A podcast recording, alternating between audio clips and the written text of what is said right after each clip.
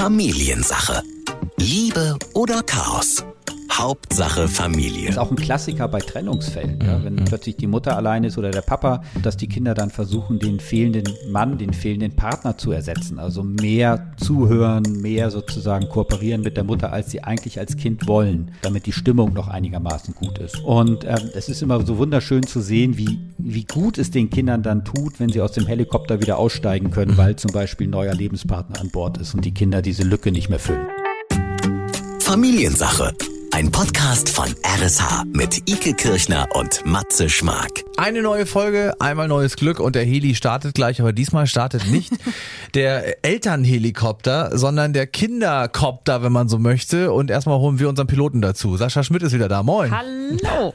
Hallo, moin, von oben. Gucken. Wir, wir äh, sind ja heute mit dem witzigen Wortspiel Helikopterkinder unterwegs. Ähm, vielleicht muss man noch mal ganz kurz festhalten. Ich glaube tatsächlich, haben wir natürlich auch schon mal drüber gesprochen im Podcast, aber Helikoptereltern, äh, man liest das immer wieder, man hört das immer wieder. Was zeichnet denn eine Helikoptermama oder ein Helikopterpapa aus? Ja, da kann man ja das Bild eigentlich nehmen. Der Gedankengang ist, die Eltern schweben wie so ein Helikopter über den Kind oder die Kindern und räumen alle Hindernisse weg, die es potenziell geben könnte und berauben damit leider dem Kind auch Lebenserfahrung, die ein Kind machen kann, wie zum Beispiel, dass man stolpert, wie zum Beispiel, dass man ein Nein bekommt, wie zum Beispiel, dass die Erzieherin oder Lehrerin sagt, nee, das geht jetzt nicht. Mhm. Ähm, und die Eltern boxen mich als Kind dann halt mhm. nicht raus. Diese Erfahrung fehlt den Kindern.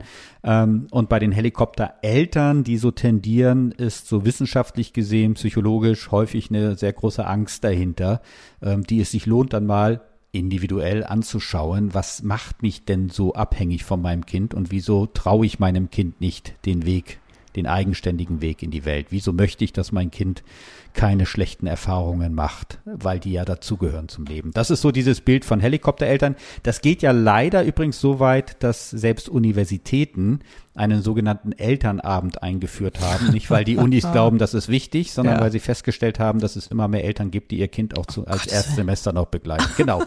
Wir ja. sagen um Gottes Willen, aber diese Menschen gibt es und ähm, das wäre mir peinlich gewesen. Da, das wäre peinlich, ne? Mhm. Genau. Also selbst ich hatte einen Kommilitonen, der hat äh, auch von seiner Mutter noch, äh, die hat ihn zur Arbeit gefahren, hätte ich jetzt fast gesagt, aber die hat ihn bis zum Hörsaal gefahren, hat gesagt, vergiss deine Brotdose nicht. Ja. Es ist es ist kein Witz, äh, aber so ist das, wenn man im eigenen äh, in dem Ort vielleicht studiert oder irgendwie ja äh, Lehre macht oder sowas. Geht ja auch um Handwerk, geht's ja genauso, ja. Also vielleicht möchten das Kinder, die manche sich auch. Manch einer will sich nicht lösen. Schön, ja. ne?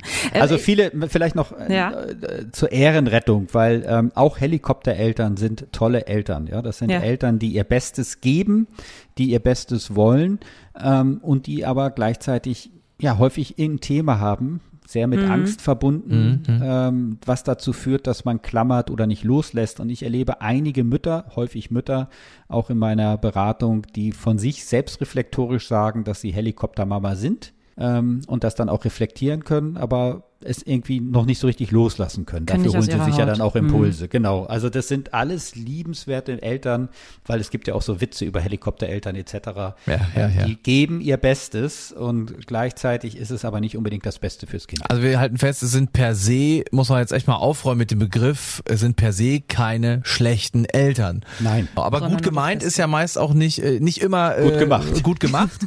Und deswegen, ähm, ja, wollen wir heute eigentlich den Spieß mal ein bisschen drehen. Also ich habe wirklich diesen Begriff Helikopterkinder im Netz gelesen und dachte so, Ja. der spricht mich an. Kannst du dir vorstellen, dass das tatsächlich auch, habe ich mich natürlich auch als erstes gefragt, kannst du dir vorstellen, dass das auch umgekehrt funktioniert? Ja, definitiv. Also ähm, Kinder ahmen die Eltern nach. Das heißt, wenn ich Helikoptereltern habe, kann ich auch ein Helikopterkind werden. Punkt eins. Ähm, Punkt zwei, ähm, wenn Kinder sozusagen den Eltern immer sagen, wo es lang geht, äh, was sie machen sollen, etc., dann haben die Eltern häufig die Führung in der Familie aufgegeben. Und das tut dem Kind nicht gut und das tut den Eltern auch nicht gut. Also das Kind äh, springt sozusagen in so ein Vakuum und stellt fest, Mama und Papa sagen nicht, was ich machen soll, wo es lang geht, in Anführungsstrichen, so im großen Rahmen. Ja.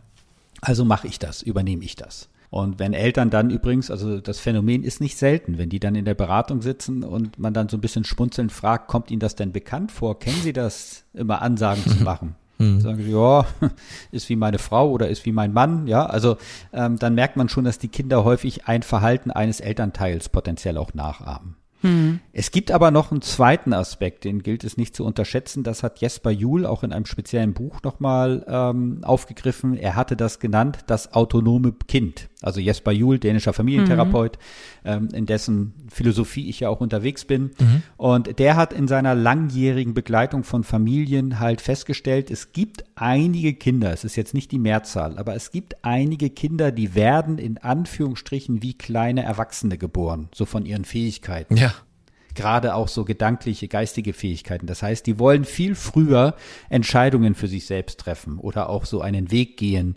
jenseits der Eltern. Und das hat er halt das autonome Kind genannt. Und das, diese Kinder sind leider eine Herausforderung für Eltern, aber auch für unser Bildungssystem, weil darauf sind wir nicht eingestellt dass Kinder sozusagen wirklich massiv sagen, so will ich das aber. Ja, aber wann würdest also du sagen? Also jenseits vom Trotzalter oder sonst Ja, was. ja, klar. Aber also das, genau, es ist ja ein spezieller Fall äh, eigentlich, wenn man so ja. möchte.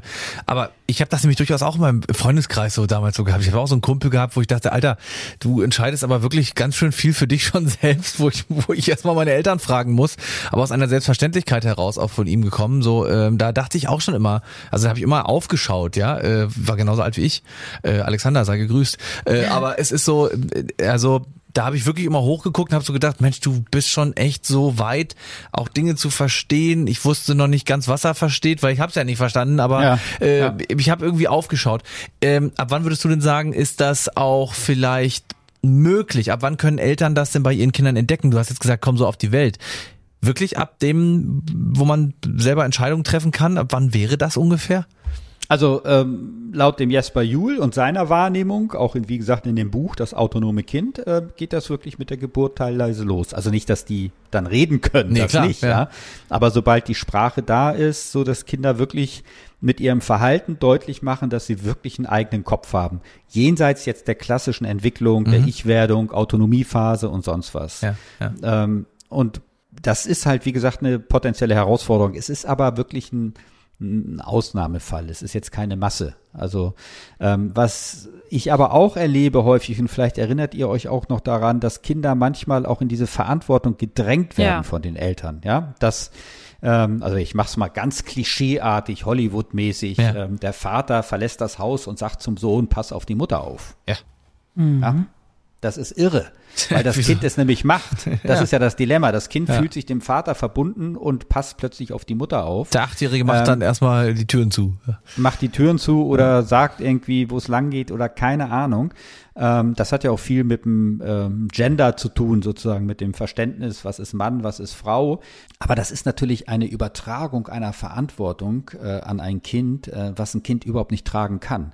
Kein Kind kann auf Erwachsene aufpassen. Das ist auch nicht die Arbeit oder die Rolle eines Kindes. Ist auch ein Klassiker bei Trennungsfällen. Ja? Wenn mhm. plötzlich die Mutter allein ist oder der Papa, meistens sind die Kinder bei der Mutter und dass die Kinder dann versuchen, den fehlenden Mann, den fehlenden Partner zu ersetzen. Also mehr zuhören, mehr sozusagen kooperieren mit der Mutter, als sie eigentlich als Kind wollen, damit die Stimmung noch einigermaßen gut ist. Oder halt beim Vater, je nachdem, wo die Kinder ja, sind. Ja. Und das ist eine Überlastung der Kinder. Das tut den Kindern überhaupt nicht gut. Und da werden die Kinder dann manchmal so in diese Helikopterrolle gedrängt.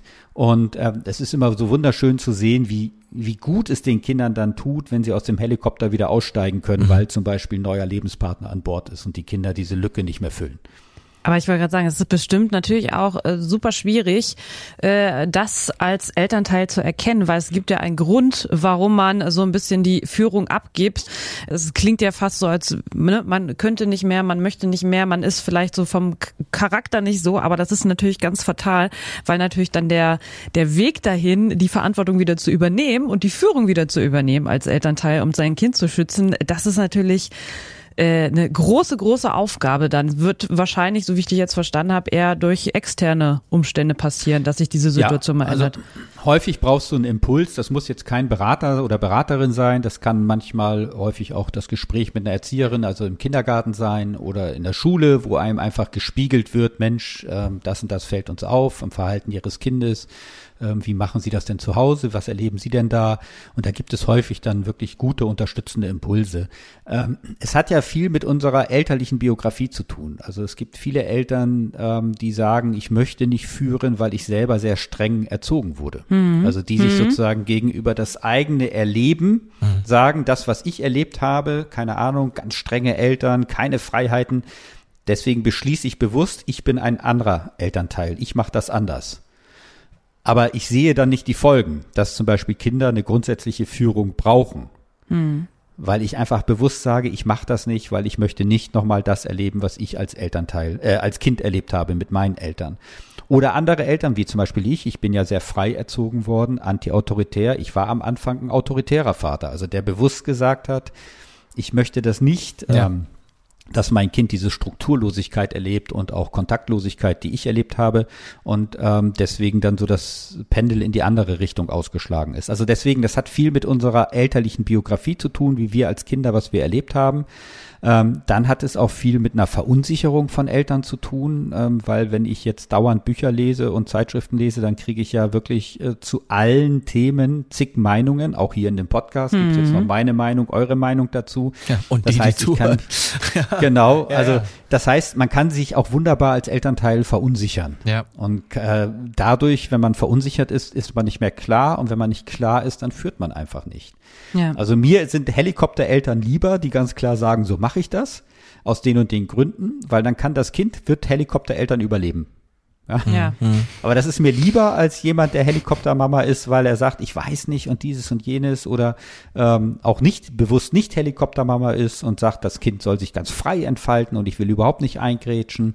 Ähm, das ist für mich persönlich ähm, deutlich anstrengender zu beobachten. Aber jetzt nochmal zurück zu den zu den Helikopterkindern. Ist, äh, ja. Was ich mich gerade frage ist, wir haben auch schon so oft drüber gesprochen, wenn Kinder ihre ihre Kindheit irgendwie ähm, verlieren, auslassen, ähm, aufgrund von äußeren Umständen oder äh, Schlimmerem, weil es einfach gerade nicht anders geht. Äh, jetzt haben wir gerade gesagt, die Kinder kommen als Erwachsene im Prinzip mit dem sehr eigenen Willen äh, auf die Welt. Äh, das wird ja dann spätestens ab der Schule sehr viel schneller gehen als bei anderen Kindern, so eigenständig auch äh, zu Hause im Elternhaus irgendwo auch irgendwie zu sagen, ich mache jetzt das, ich mache jetzt dies, ich entscheide das für mich selbst als Kind, weil die, weil die, ja, weiß ich nicht, die Ich-Werdung viel schneller einsetzt als bei anderen, ja. Wenn du so geboren wurdest. Wenn du so geboren wurdest, ja. Oder jetzt in dem Fall auch, wenn du reingedrückt wirst, das kommt ja ab einem gewissen Alter auch. Also wie gesagt, wenn sie autonome Kinder sind, so den Begriff wie ich ihn oder der Jasper Juhl verwendet, dann verlieren sie nichts, weil das einfach die Veranlagung ist. ist aber alle Charakter, anderen, ne? ja. das ist ein mhm. Charakter, aber alle anderen, und das ist wirklich wirklich die Mehrheit. Äh, die verlieren etwas, wenn sie von Eltern sozusagen in eine Erwachsenenrolle gedrängt werden mhm. oder auch von, von Erzieherinnen, Erziehern, Lehrer, Lehrerinnen. Die verlieren etwas. Es ist aber auch noch ein anderer Aspekt ganz spannend. Ähm, die Kinder machen das gerne eine Zeit lang. Also sie verlieren etwas nur, wenn es wirklich chronisch ist. Wenn es jetzt ja, äh, irgendwie ja. ab 10 musst du halt 18 sein, dann wird schwierig. Aber wenn man jetzt mal eine Krise hat zu Hause, dann ist das aber, wenn man das dann wieder loslässt nach drei, vier Monaten, dann ist das, glaube ich, einfach eine Erfahrung, die man verbuchen Dann lernt man auch was. Dann ja, lernt man auch was, ne? Wie so. Und ähm, es gibt aber noch einen ganz anderen Aspekt, der, der fällt mir gerade ein. Ich glaube, der ist auch wichtig zu, zu bedenken, wenn man so Helikopterkinder hat, sage ich mal, so im Alter von drei bis sechs. Also mhm. so in mhm. diesem Ich-Werdungsalter bis hin zur Grundschule. Wenn man ja. da so Helikopterkinder hat, also Kinder, die dauernd äh, für Mama und Papa aufpassen wollen oder die dauernd auch ähm, sagen wollen, wo es lang geht, auch wenn ich als Elternteil trotzdem die Führung habe, mhm, mhm, dann kann es auch sein, oder es ist sehr höchstwahrscheinlich, dass diese Kinder Kontakt suchen.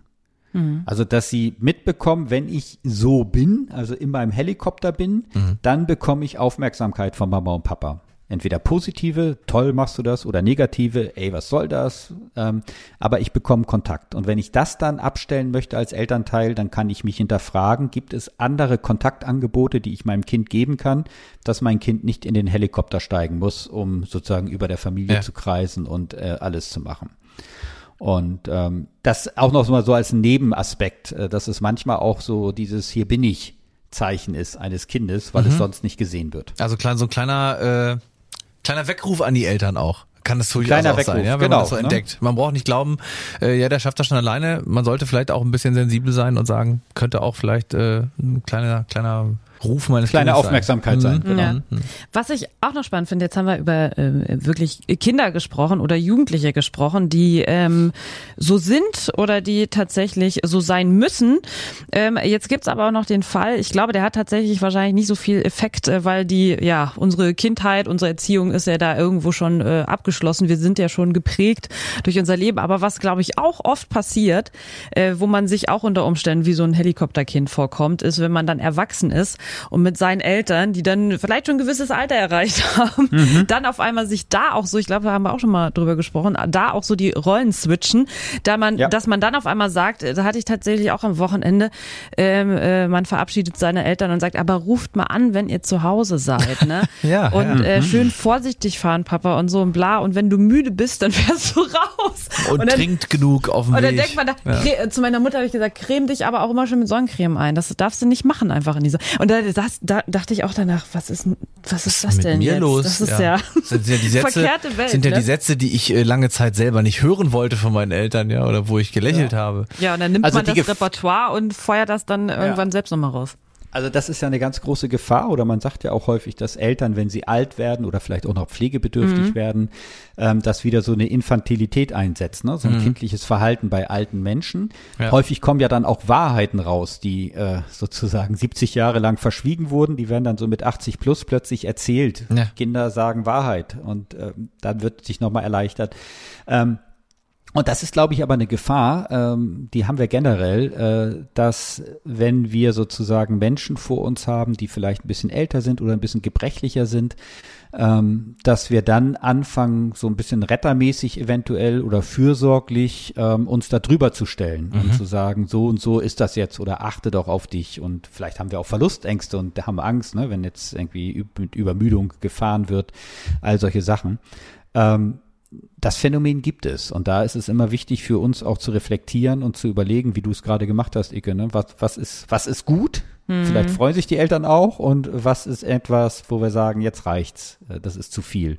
Der Jesper Juhl hat, also ne, mein, mein Vorbild, der Däne, der hat erzählt, der ist ja schwer krank gewesen am Ende, war am Rollstuhl gefesselt und hat dann doch mal gesagt, es ist ganz faszinierend für ihn gewesen, das aber auch als eine schmerzliche Erfahrung. In dem Moment, wo er schwer krank wurde, kaum reden konnte und im Rollstuhl saß, hat er festgestellt, dass seine ihn umgebenden Menschen anfangen, für ihn Entscheidungen zu treffen. Also ihn wie ein Kind zu behandeln, weil sie ja nur Gutes für ihn wollen. Und er hat dann gemerkt, wie er eigentlich als erwachsener 60, 64-jähriger Mann zurückgesetzt wird, nicht ernst genommen wird, weil er sich aber auch nicht mehr so artikulieren konnte.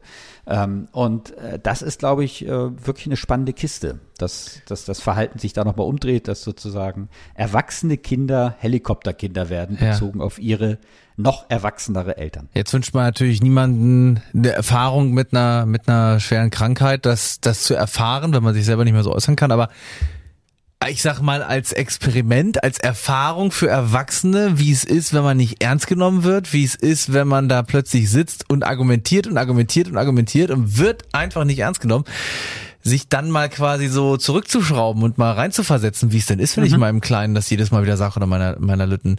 Ähm, das könnte vielleicht auch dem einen oder anderen die Augen öffnen, ja. Das ist Ja. ein äh, super Tipp von dir, Matze. Ja. Also auch dieser Gedanke, ah, das ist Oma wieder mit ihrer Geschichte. Genau, also, ja, ja. Die Augen zu rollen, weil Oma oder Opa wieder die gleiche Geschichte erzählen. Zum zehnten also sprich Mal. Die eigenen Ja, Eltern zum zehnten ja, Mal. ja. Aber so geht's dem Kind dann auch, ja. Was zehnmal versucht, dir was zu erzählen und die Eltern rollen die Augen und sagen, auch schon wieder diese Geschichte, ist doch nicht so schlimm, stell dich doch nicht so an. Ja, ja, wirklich. Und das ist echt ganz fatal. Also ich finde, wenn man selber dieses Gefühl erleidet, äh, hä, wollt ihr, wollt ihr, wollt ihr mir jetzt nicht zuhören oder ist jetzt, äh, na gut, dann bin ich still und irgendwann ähm, versiegt das dann auch, ne? Dann, dann kann man auch nicht mehr, will auch nicht mehr, investiert auch nicht mehr. Ja. Und das will ja keiner. Nee, schönes Experiment eigentlich für einen selbst. Aber es ist jetzt äh, tatsächlich, muss mir jetzt keine Sorgen machen, ähm, warum will ich auf einmal meine Eltern betüdeln. Ich glaube, es hat natürlich auch was damit zu tun, äh, dass wir natürlich so eine Generation sind. Wir haben ähm, äh, unendlich viel Zugang zu Informationen und ich weiß zum Beispiel, meine Eltern sind jetzt vielleicht nicht auf Instagram unterwegs oder checken nicht jeden Tag das und das und da möchte man natürlich auch äh, die teilhaben lassen und sagen, Mensch, da habe ich was gelesen. Aber da gibt's natürlich diesen schmalen Grad, wie du ja auch sagst, wo Eltern auch sagen, Mensch, Danke für die Information. Ähm, überlege ich, ob ich damit was mache oder nicht, oder wo man dann vielleicht wirklich auch übergriffig wird, ne? Und äh, da so Ja. ein bisschen in äh, äh, ja in die Persönlichkeit eingreifen möchte und sagt, tu doch mal dies, tu doch mal das. Ich glaube, das ist gut für dich. Also Icke, wenn du jetzt in meiner Beratung wärst, würde ich dir jetzt zwei Impulse geben. Erster Impuls wäre das Wort Mann mit Ich zu übersetzen in der Erzählung. Also ich habe das Gefühl bei meinen Eltern und nicht Mann, ähm, weil dann wird es gleich persönlicher. Und zweitens wäre jetzt mein Gefühl auch, wenn du das so erzählst, dass du selber gerade merkst, das ist irgendwie unrund für dich. Also du weißt da nicht, du bist da Neuland, wie, wie viel möchtest du, wie viel möchtest du nicht. Und das ist, glaube ich, ganz normal. Ja? Ja. In dem bewegen wir uns, da brauchst du dir keine Sorgen machen. Allein, dass man das reflektiert, ist ja schon ein Zeichen dafür, dass man sich So. selbst beobachtet. ne? Der halbe Weg ist schon Das, gegangen. das ist es eben Ja. auch, ja. Und ich glaube, wir haben auch schon mal in der Folge drüber gesprochen. Man möchte helfen. Man, man, es dreht sich ja auch zurück. Man ist ja nun mal von seinen Eltern auch wirklich ins Leben geschickt worden und äh, der ein oder andere besser, der ein oder andere schlechter. Ja. Äh, und irgendwann dre- dreht sich diese Uhr wirklich andersrum und du bist für deine Eltern da, willst ihnen eigentlich ja noch ein schönes Leben, ein schönes, jetzt klingt jetzt so schlimm, aber ein schönes restliches Leben ermöglichen. Aber da waren wir nämlich in einer anderen Folge auch schon mal angelangt. Äh, man ist nicht für das Glück seiner Eltern zuständig. Ja, also das, Das, bist kann du überhaupt nicht. Ja. Und was man aber machen kann, ist sich natürlich eine Einladung abholen. Also ich bin auch Helikopterpilot, bezogen auf meine Mutter, wenn es um Technik geht beispielsweise. Ja, ja. Und da ist es dann so, dass ich fast ein gelber Engel bin, der dauernd gerufen wird, auch wenn es wirklich nur eine Kleinigkeit ist und ich dann manchmal genervt bin und denke, Mensch, komm, Mutter, guck doch mal selbst auf dein Handy, anstatt mich wegen jeder Kleinigkeit anzurufen. Ja. Ähm, also das, da glaube ich, kann man auch noch mal so ein bisschen differenzieren. Also es gibt natürlich Felder, wo wir Kinder einfach jetzt mehr Ahnung haben, uns mehr damit auseinandergesetzt haben. Stichwort Technik, Internet, äh, Smartphone etc. Da können wir wunderbar helfen. Ähm, wenn es um das Essverhalten der Eltern geht, würde ich sagen, das können Eltern, solange sie nicht dement sind, doch selber noch sehr gut regeln. Ja. Und wenn sie halt in meinen Augen falsch essen wollen, dann ist es ihr gutes Recht. Ja. Aber man kann endlich mal so Sätze loswerden wie, trink du jetzt auch mal genug. Hast mir früher auch immer gesagt, dass ich so viel, dass ich zwei Liter Die am Tag trinken Retourkutsche, ja. Ja, äh, es- deswegen ist es immer ein Boomerang. Also alles, was wir Eltern machen, kommt sowieso als Boomerang zurück, im Sinne von, dass unsere Kinder das mit uns auch so machen ähm, oder dass unsere Kinder bewusst es nicht so machen und wir uns darüber dann Ja. ärgern. Familiensache. Liebe oder Chaos? Hauptsache Familie.